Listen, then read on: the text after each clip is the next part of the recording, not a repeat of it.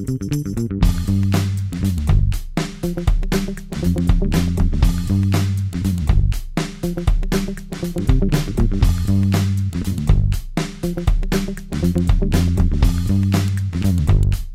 bem-vindos ao Nota 20, programa da Rádio Observador em parceria com a Iniciativa Educação, programa onde a ciência fala com a educação, habitualmente com o professor Nuno Crato. Olá, professor. Ora viva. Professor, esta semana o Nota 20 é sobre o ensino superior e as chamadas STEM, Ciências, Tecnologia, Engenharia e Matemática. Começamos, como é hábito, pela nossa pergunta na rede social Twitter. Perguntámos aos nossos ouvintes se há falta de candidatos no ensino superior em ciências e engenharia. Professor Nucrato, 65% respondeu que não. Não há mesmo? Para isso temos aqui hoje um convidado, que é o professor João Lopes dos Santos, que nos vai dar alguns números e nos vai explicar essa inversão da situação que se passava aqui há alguns tempos. Portanto, há alguns tempos, de facto, havia alguma falta de candidatos, hoje não há falta de candidatos, o que é um bom sinal. E este programa é um pouco diferente dos programas habituais, porque vamos falar da entrada na universidade e que é algo que os jovens em Portugal preparam desde muito cedo, aqueles que querem continuar pela universidade ou querem continuar os seus estudos, e nós uhum. aconselhamos, claro, toda a gente a continuar os seus estudos, seja na universidade, seja mesmo depois de começar a trabalhar, eh, num curso profissional eh, intermédio ou num curso profissional superior. Muito bem. É nosso convidado então João Lopes dos Santos, professor do Departamento de Física e Astronomia da Universidade do Porto. Professor, obrigado antes de mais. Bom dia, obrigado pelo convite. Professor João Lopes dos Santos, a experiência diz-lhe que há ou não falta de candidatos nos cursos de Ciência e Engenharia? Olha, eh, na realidade nunca houve falta de candidatos nos cursos de Engenharia. Hum. Portanto, a Engenharia em Portugal tem um prestígio social bastante elevado e, portanto, num, os, a maior parte dos cursos de engenharia tem um grande número de candidatos. Curiosamente, alguns eh, que têm neste momento bastante interesse em ter candidatos não têm tido muita capacidade de atração. Por exemplo, a parte de engenharia metalúrgica de Minas é uma área que tem tido falta de candidatos e não tem tido falta de emprego, antes pelo contrário. Apesar de haver uma mensagem uh, Exatamente, uh, neste momento, política nos últimos anos de que o país deve apostar no setor mineiro. Exatamente, e tem havido de facto, nós, por exemplo, aqui na Faculdade de Ciências, o nosso departamento de Geologia tem tido bastante sucesso na capacidade de atração e, sobretudo, na capacidade de colocação dos estudantes até relativamente cedo na sua carreira académica. Portanto, há procura nessa área e há, eh, de facto, oferta de emprego. Mas a engenharia, de um modo geral, a engenharia nunca teve falta de candidatos, eh, mas acontecem às vezes eventos curiosos. Por exemplo, com a crise de 2008, como sabe, houve uma tremenda crise na construção civil também, e automaticamente o curso de Engenharia Civil passou a ter muito menos candidatos do que tinha. Uhum. Em ciências, aqui há uns anos atrás, e eu diria até que nós na física fomos o primeiro, o primeiro departamento a sentir isso, e em 2003, 2004 nós tivemos sete estudantes colocados nos nossos cursos e neste momento temos à volta de 150. Uau, isso é um, isso é um, isso é um aumento é. Enfim, muito substancial. Com matemática aconteceu qualquer coisa semelhante, quando, quando de facto se começaram a aparecer nos mídias as notícias de que uh, os lugares de professores estavam todos ocupados pelos matemáticos, o, o curso de matemática teve uma, uma quebra uh, de um ano para o outro, tremenda uhum. no número de candidatos, e está neste momento em franca recuperação. Uhum. Portanto, Portanto poder... de um modo geral, nas, nas faculdades de ciências, curso de matemática, de física, de biologia, de geologia e ciência de computadores nem se fala, tem muitos candidatos. O curso onde tem havido mais dificuldades neste momento é a área da química. Na área da química continua a haver alguma, alguma falta e não, são, não, não têm tido capacidade de atração nos últimos anos, uhum. embora também na altura em que o ensino estava estava, digamos, disponível, eles tivessem bastante mais candidatos que os cursos de Física. Hum. Professor João Lopes dos Santos, posso concluir uh, deste pequeno depoimento inicial uh, seu que os nossos alunos do secundário leem bem uh, as mensagens do mercado e leem bem os estímulos que são fornecidos pela sociedade ou é abusivo eu, da minha parte? Eu diria que leem às vezes bem mais. ou seja, reagem muito, muito diretamente, sobretudo, e talvez as famílias também, Sim. a esse tipo de mensagens. No caso da matemática foi absolutamente automático. As mensagens começaram a sair em... Uh, em março, abril, talvez, e na altura das candidaturas, obviamente, elas caíram. E caíram uhum. de um ano para o outro. Foi realmente muito brusca a, a alteração. Portanto, Talvez... reagem muito rapidamente. Ia, ia, precisamente falar do caso da caso física. Da física e da engenharia física também houve uma ajuda significativa do atual ministro, quando o atual ministro libertou a informação de que precisava de físicos, precisava sobretudo de físicos médicos e engenheiros físicos, e permitiu o aumento de vagas precisamente nessas áreas. Uhum. Nessas áreas e nas áreas de informática. Essa mensagem passou rapidamente e houve um aumento de, houve uma procura uh, acrescida desses cursos de engenharia física nas universidades portuguesas. Então, Portanto, vamos, a mensagem passa. Vamos deter-nos aqui um bocadinho então na física, uh, porque há esse número surpreendente. Uhum. Portanto, em 2004 em havia 2003, sete alunos. 2004 nós tivemos sete alunos na totalidade dos cursos do Departamento de Física. Na altura ainda não era Física e Astronomia.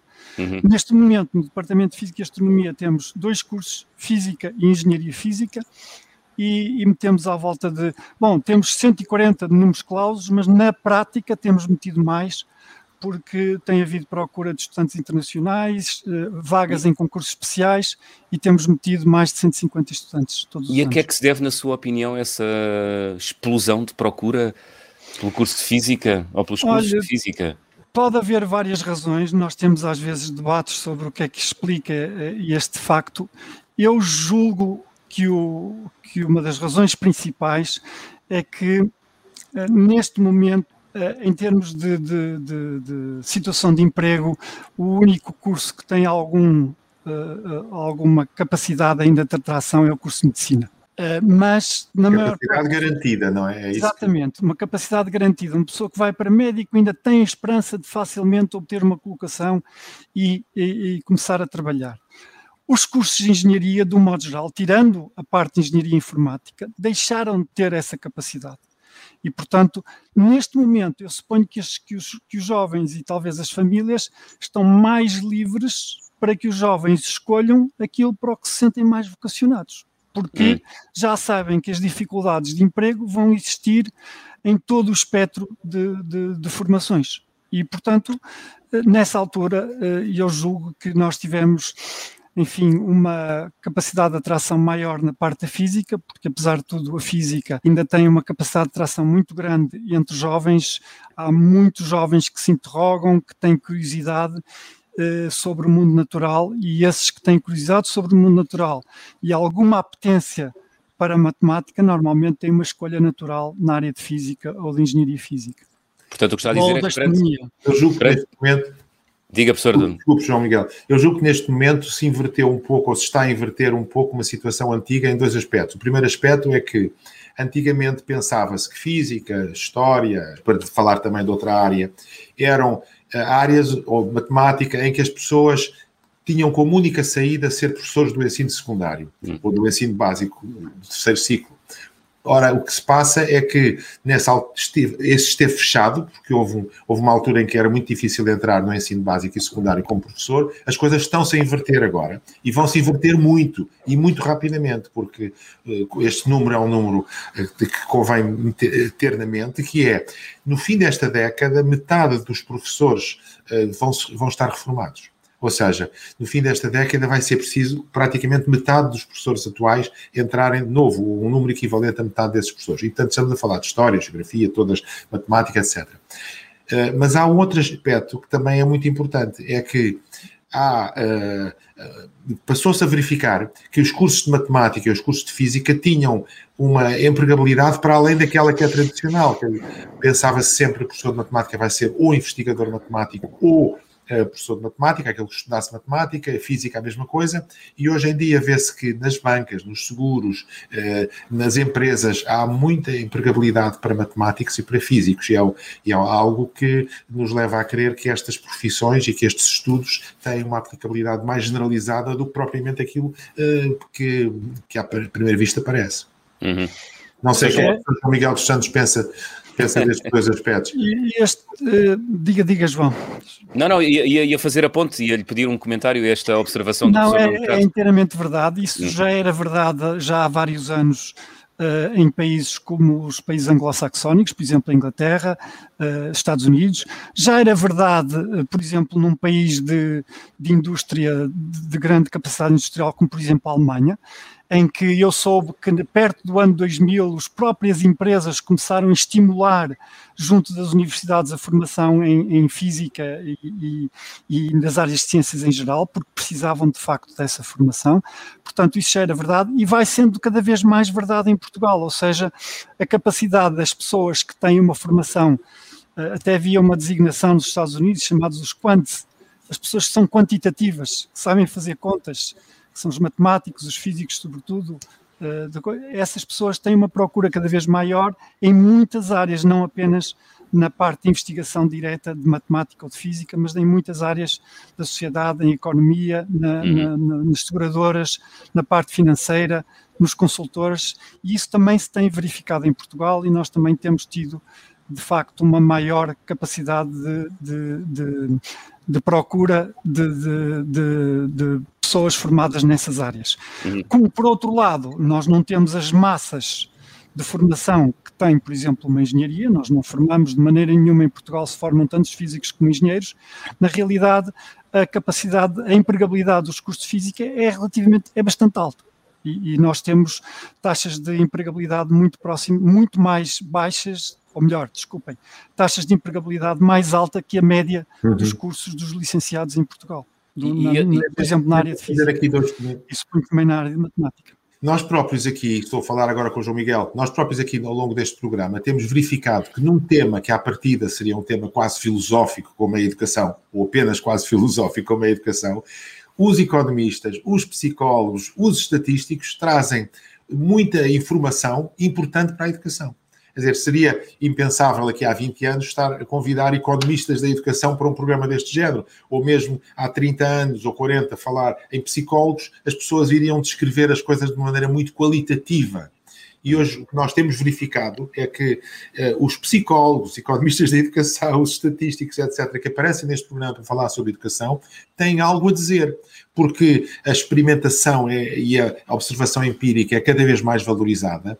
Existem dados que podem ser analisados em educação, dados internacionais que não existiam antigamente, e, portanto, tudo aquilo que seja o tratamento quantitativo da informação, também até, até aqui nesta área que à primeira vista poderia parecer mais filosófica e sociológica do ponto de vista qualitativo, é uma área também onde a, a quantificação é importante. Professor João Lopes dos Santos, o que o professor Nuno Crato está a dizer é que hoje há muita informação disponível uh, para se poder avaliar o impacto que a educação tem uh, na sociedade portuguesa. Uh, o que eu lhe queria perguntar agora era qual é a expectativa que os alunos que ingressam nos cursos de ciência aí na Universidade do Porto têm em relação ao seu futuro profissional e que dados é que têm, nesta altura, sobre, por exemplo, a empregabilidade de cursos ligados à ciência aí na Universidade do Porto, se é que os têm? É, eu, tem, tem. Eu aconselho muitas vezes, sou, sou indicado para aconselhar estudantes que querem eh, ter alguma informação sobre empregabilidade. Na realidade, a maior parte dos estudantes que entram no curso de Física ou de Engenharia Física estão a pensar, de um modo geral, sobretudo na Física, numa carreira científica. E, e aparece-lhes como um pouco de surpresa, um, eh, parece um pouco surpreendente quando nós lhe listamos empresas que em Portugal, em Portugal empregam mestres e doutorados em física fora do circuito académico. E esse número de empresas é cada vez maior, em muitas áreas diferentes, eh, desde, eh, por exemplo, áreas de recuperação de património, os laboratórios da, da forenses da Polícia Judiciária, um, eh, empresas relacionadas com indústria do espaço, portanto, empresas relacionadas com telecomunicações, com sensores, sensorização, etc há cada vez mais empresas que empregam e, apesar de tudo, quando os estudantes nos dirigem para saber o que é que, é, o que, é que poderão fazer depois, uh, aparece um pouco surpreendente o facto de terem essas perspectivas de, de, carreira e nós também damos exemplos de estudantes que lançam as suas próprias empresas uhum. depois de, de, obterem os seus doutoramentos uhum. e que o fazem às vezes com bastante sucesso. E o que é que diz o mercado? Mas a maior parte, mas quanto à investigação... especial, não é? Como?